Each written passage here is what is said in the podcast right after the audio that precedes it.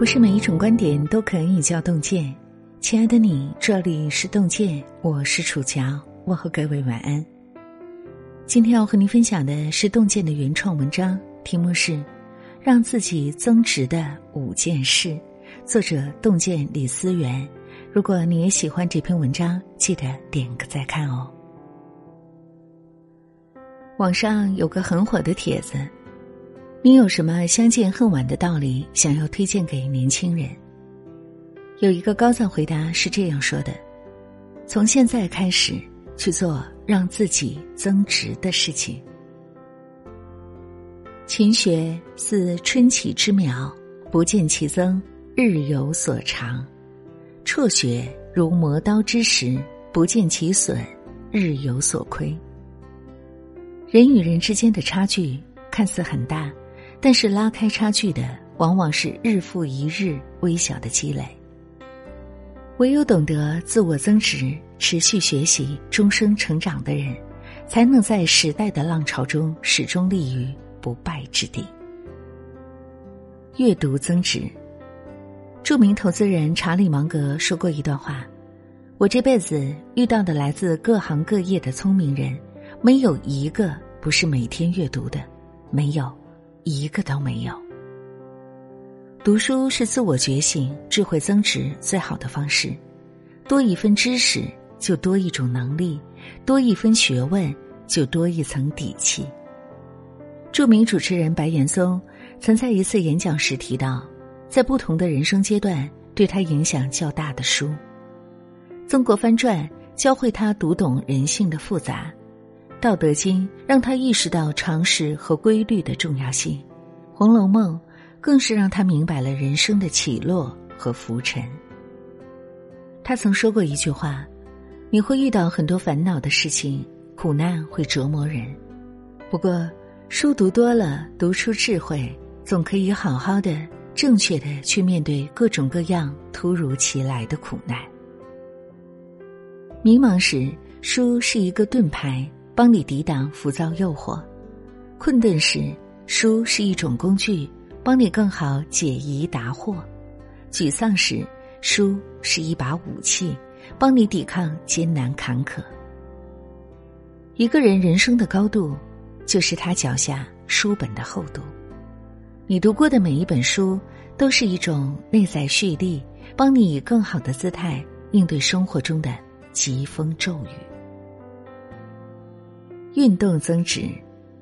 知乎上有个问题：你买过最贵的东西是什么？有一个非常扎心的回答是：健康。原装器官无论是哪一个坏了，都足以让人倾家荡产。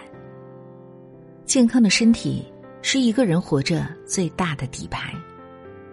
股神巴菲特曾因为热衷高热量食物，还不爱运动，健康状况堪忧。在医生和健身教练的建议下，六十四岁的他开始每天坚持跑步，日复一日，年复一年，他的身体逐渐恢复到正常状态。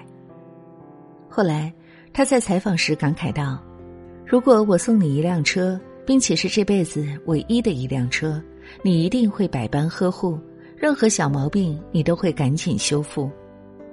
而对于我们唯一的大脑和身体，更是如此。”不要等到五十岁的时候才开始保养，你不未雨绸缪，等到老了，身体就废了。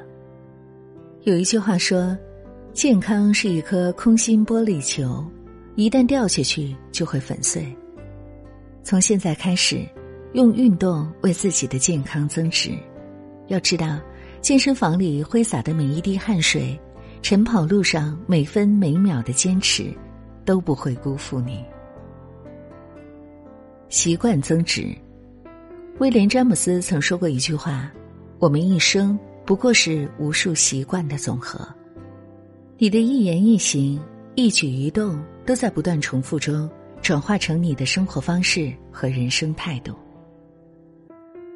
谷歌工程师马特·卡茨曾在泰德演讲中提到一份三十天的挑战计划，他规定自己每天完成四个任务：骑车上班。每天步行一万步，每天拍一张照，写一本五万字的自传。克服四个习惯：不看电视，不吃糖，不玩推特，拒绝咖啡因。三十天后，他不仅成功瘦身，而且还比曾经更乐观、更上进。他最后提到，做那些小的、持续性的挑战，三十天后你会感谢自己。亚里士多德曾说过一句话：“我们每一个人都是由自己一再重复的行为所铸造的，因为优秀不是一种行为，而是一种习惯。习惯是一个复利。”好的习惯可滴水石穿，在日积月累中让你变得越来越好。与其去期待所谓的人生巨变，不如从现在去建立一个又一个看似微小的好习惯，每天进步一点点，慢慢的，你就能成为更优秀的自己。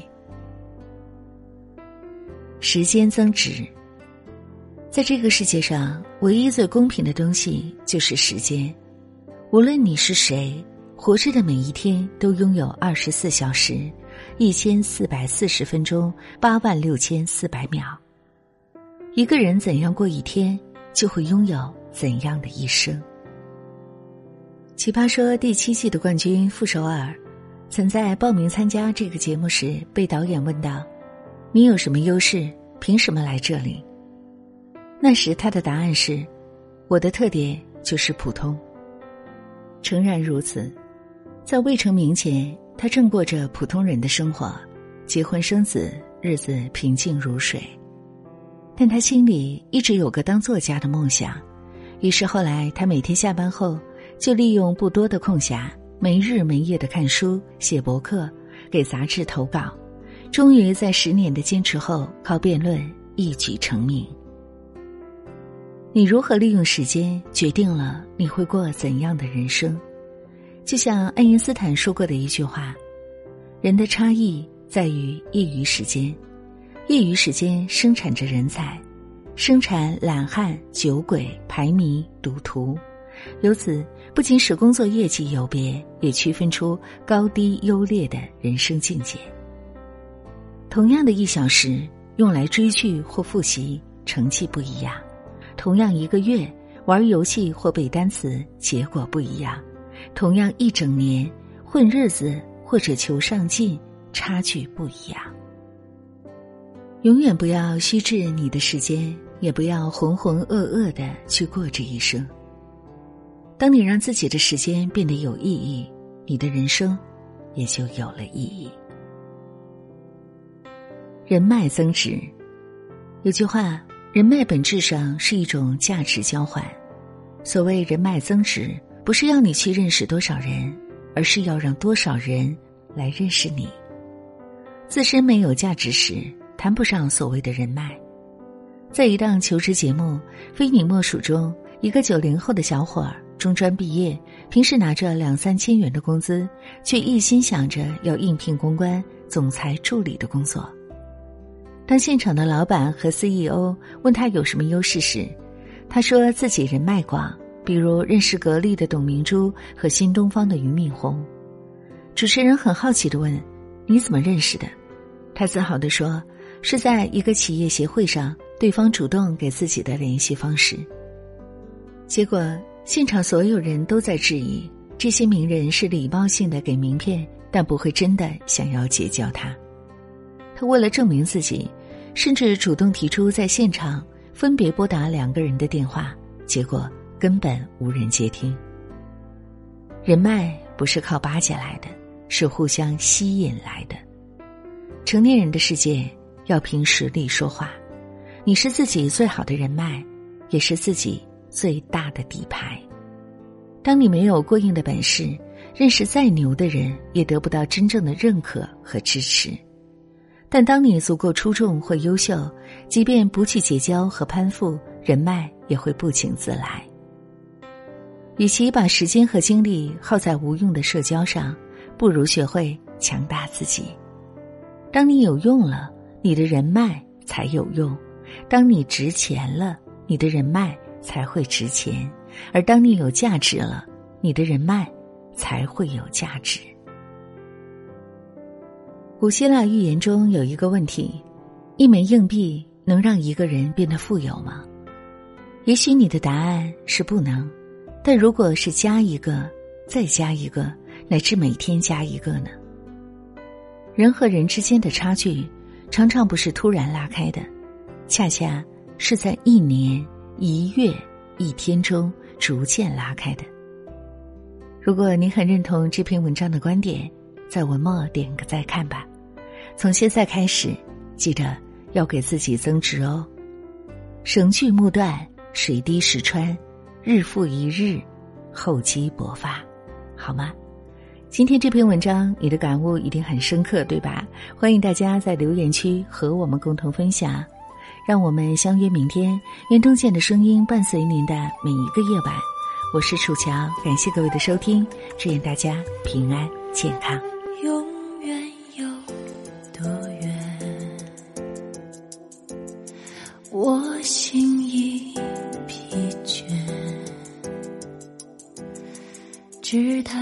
分太浅，梦不能圆。再拥抱一遍，哪怕是瞬间。听歌的画面，能不能？抵抗思念，我们之间会不会有明天？炙热的缠绵能否重新上演？就算天一变，沧海成桑田。那些誓言还在人世留恋。我们之间就算没有明天，回忆再明显，终究消散成云烟。用青春容颜去交换爱恋，我也情愿。